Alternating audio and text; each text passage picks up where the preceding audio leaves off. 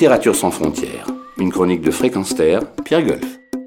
Nonobstant un nombre impressionnant de cons et de conneries qui parsèment l'ouvrage, dont le titre est Le dernier qui restera se tapera toutes les veuves, paru aux nouvelles éditions Bat, François Cavana, son auteur, se voit ici rassemblé en de nombreuses nécrologies qu'il écrivit, souvent au picrate, parfois avec tendresse, dans Charlie Hebdo, de ce que je considère comme la belle époque du magazine, c'est-à-dire celle des Reiser, Wolinski, Cabu, Choron et compagnie.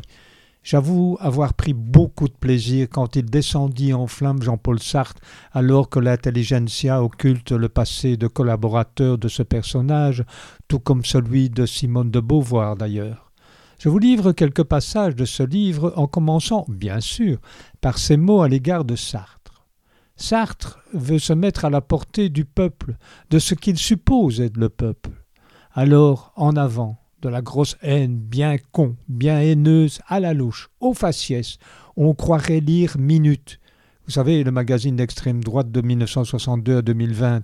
On croirait donc lire Minute parlant d'un immigré.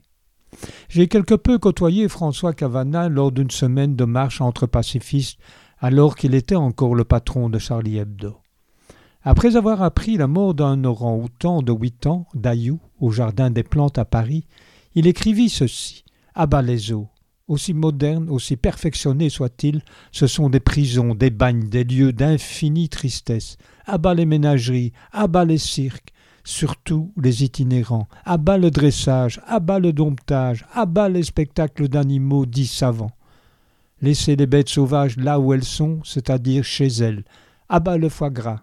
C'est ça. Ricanez, rôtez un bon coup et emmenez votre gosse voir les singes qui sont si laids avant d'aller éparpiller un peu de plomb sur des faisans d'élevage.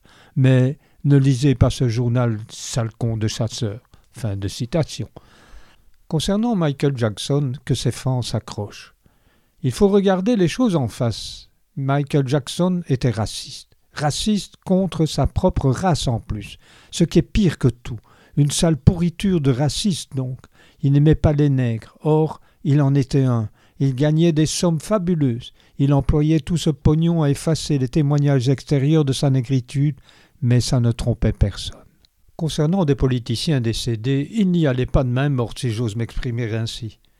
L'homme politique ou bien vit dans une honnêteté, une chasteté, une rigueur morale inexpugnable, ou bien se débrouille pour en avoir l'air, sans une faille, c'est-à-dire est un beau spécimen d'hypocrite.